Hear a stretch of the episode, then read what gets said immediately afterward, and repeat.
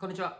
楽しくなければ仕事じゃない、ジャック工房代表の宇部和馬です。えーこの YouTube チャンネルでは、主に起業家の方向けに、えー日々様々な問題解決の方法をご紹介しているチャンネルになりますので、えーもし興味がありましたら、チャンネル登録の方もお願いします。えそして今回のテーマなんですが、え今回はフォロワーを売り上げにつなげる方法についてですね、えご紹介していこうと思います。えというのもですね、この3ヶ月間あたりでですね、まあコロナの影響だと思うんですけども、まあ SNS をどうやって売り上げにね、つなげていけばいいのかというお問い合わせご相談がすごく多いということからですね、まあこれも動画で、えー日々僕がアドバイスさせていただいていることをですね、えーいくつかご紹介させていただければと思っています。はい。えーで、早速なんですけども、多分この動画を見られている方というのはですね、えー今、情報発信をしている方だと思います。SNS を使って日々自分の専門分野ですね、自分が知っている知識だったりとか、自分がお役に立てることっていうのをですね、日々 SNS、を通してですね、情報発信をして、えーまあフォロワーというファンをね、えー持たれている方が多いんじゃないかなと思うんですけども、えっ、と、まあよくですね、ご相談いらっしゃる方でですね、あの、僕がびっくりすることがありまして、えーそれは何かというと、えっ、と、すでにですね、たくさんのフォロワーさんがいらっしゃる。たくさんってどれぐらいかっていうと、えー、だいたい1万人ぐらいとかね。あとは、まあ1万満たなくても、まあ8000人とか。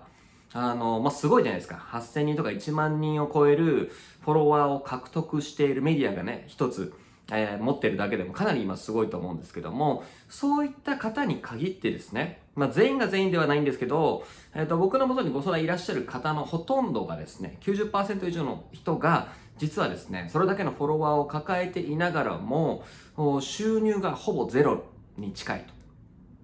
えーいう状態の方がいます。えで、以前もですね、えーご相談にいらっしゃった方もですね、え当時、インスタグラムのフォロワーが、えー8000人弱いらっしゃったんですね。で、その方に、まあ、売り上げがどれぐらいかっていうのを聞いたときにですね、えっと、まあ、年間で、えートータルで言うと年商で200万円というようなお料理教室の先生をやっていたんですね。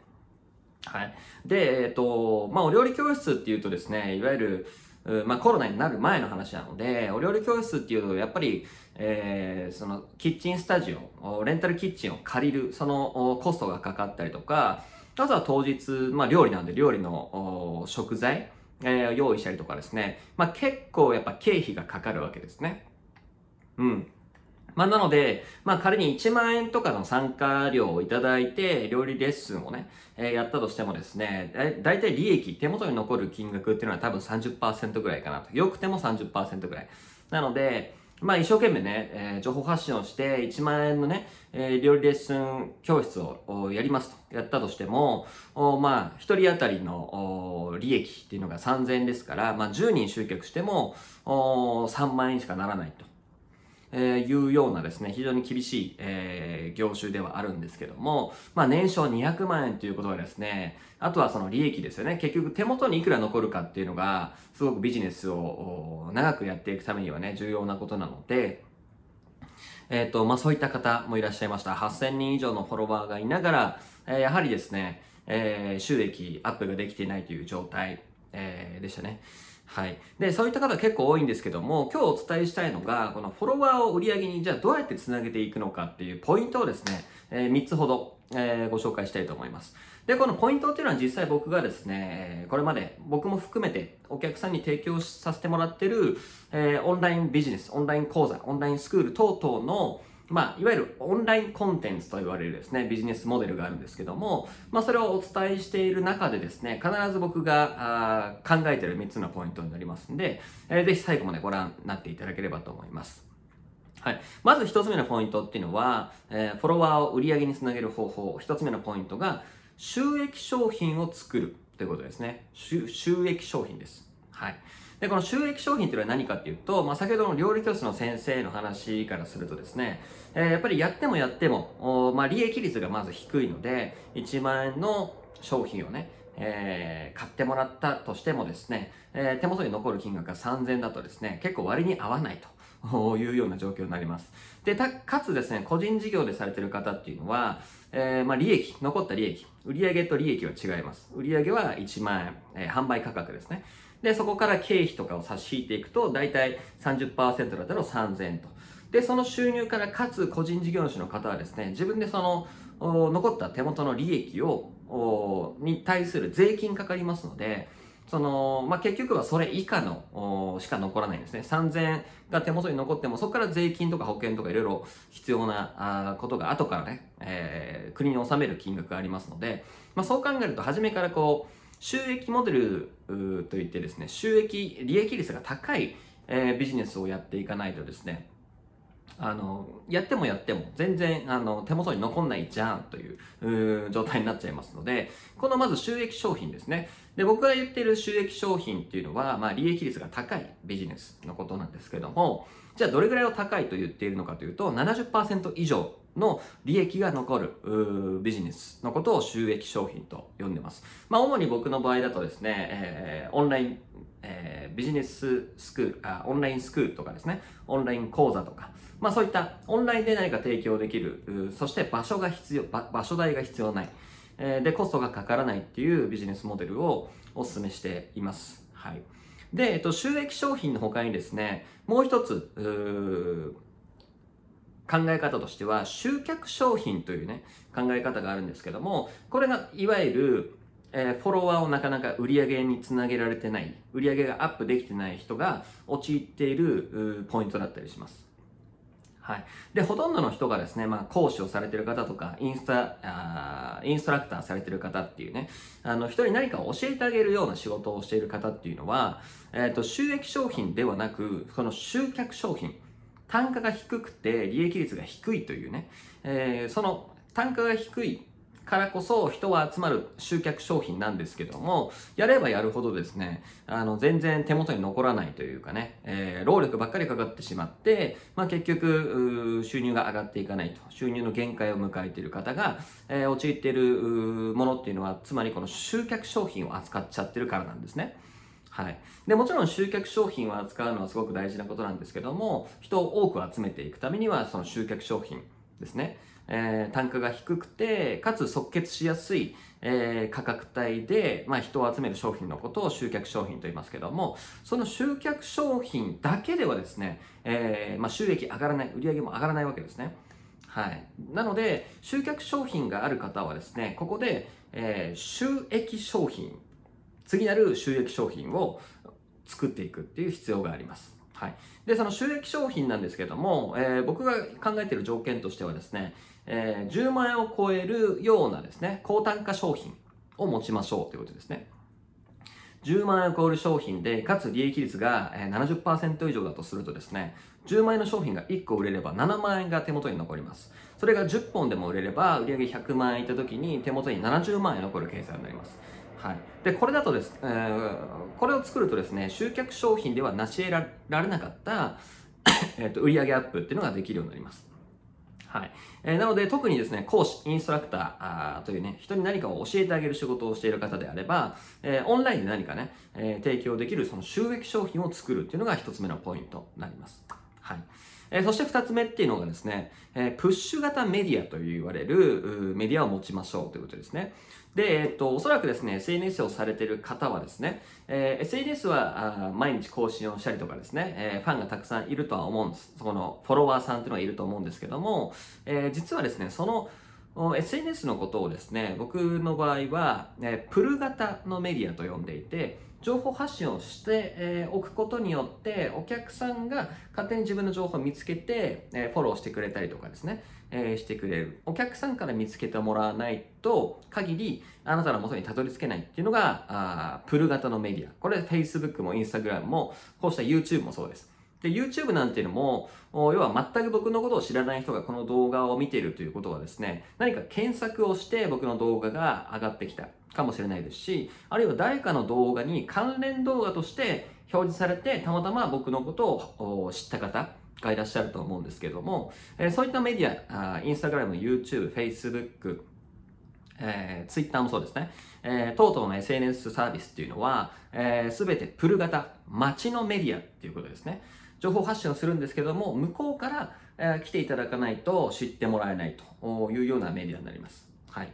で、えー、僕が言うこのプル型ですね。えー、あ、違う。プッシュ型メディアっていうのは何かというと、その待ちだけの姿勢で獲得していたフォロワーさんに対してこちら側からアプローチ、プッシュ型、アプローチができるメディアを持ちましょうということですね。はい。で、これ、えー、どういうことかというと、まあ、プッシュ型っていうのは、つまり、こちら側がいつでも好きなタイミングで、えー、連絡を送れる。まあ、つまり、メールマガジンとかですね、LINE 公式アカウントのことをプッシュ型と言います。はい。で、えー、主にですね、この SNS から売り上げを上げたいという方で悩んでる、つまずいてる方っていうのは、フォロワーさんがいるんだけども売り上げが上がってないっていうのはですね、このプッシュ型のメディアを持っていない、あるいは使いこなせていないという可能性が非常に高いです。はい。で、えっと、これ、えっと、僕の元に来られる90%以上の講師インストラクターの方々は、SNS はもちろんやってるんですけども、やっぱりこの90%以上の方がですね、LINE 公式アカウントとかメールマガジンというこの仕組みを持っていないんですね。はい。えー、なので、そのフォロワーさんに対して、この SNS 上でフォロワーさんに商品を販売していくっていうのは、あまり SNS 上では嫌われる行為、えー、だと僕は認識しているので、えー、あくまで SNS は情報発信です。情報発信。お客さんのためになる情報を発信して、向こうからフォローだったりとかね、アクションをしてもらうと。で、継続的に情報を見てもらうメディアのことを SNS と言いますけども、そこでは売り込みをするとですね、嫌われてしまいますので、え、そこで登場するのがプッシュ型メディアと言われるメールマガジンとか、え、LINE 公式アカウント。こちら側から、え、商品やサービスをご案内してい、えー、くプッシュ型のメディアを持ちましょうということですね。で、メールマガジンだったり、LINE や、えー、公式アカウントにご登録、えー、されている方っていうのは、えー、あなたのやってることに興味関心がありますよという意思表示が登録になりますので、えー、その登録、LINE とかメールマガに登録してくれた人に、その商品の説明だったりとかですね、商品の良さをアピールしていく。そして、えー、まあ、購入していただくという流れを作って、えー、かないとですね、え、まあ、売り上げが上がらないという状態になります。はい。で、まあ、ここまで、え、収益商品とプッシュ型メディア、これの重要性についてお伝えさせていただきました。そして最後なんですけども、最後はですね、えー、売れる仕組みを構築しましょうということですね。はい。売れる仕組みです。えー、ここまでまとめていくとですね、オンラインサービスの仕組みっていうのは、まあ、3つの構成できてます。まず1つ目が SNS での認知を獲得しましょう。えー、そして2つ目っていうのが、えー、メールマガジンもしくは LINE 公式アカウントを使ったプッシュ型のメディアを持つ。ここが集客になります。はい。で、えー、3つ目に販売するためのランディングページというものですね。1万円ものの、えー、商品を紹介するページのことをランディングページと言いますけども、この3つ、ランディングページに着地させることによって、アクセスを着地させることによって、販売ができるようになると。オンライン上で何か商品を、サービスを販売できるようになると。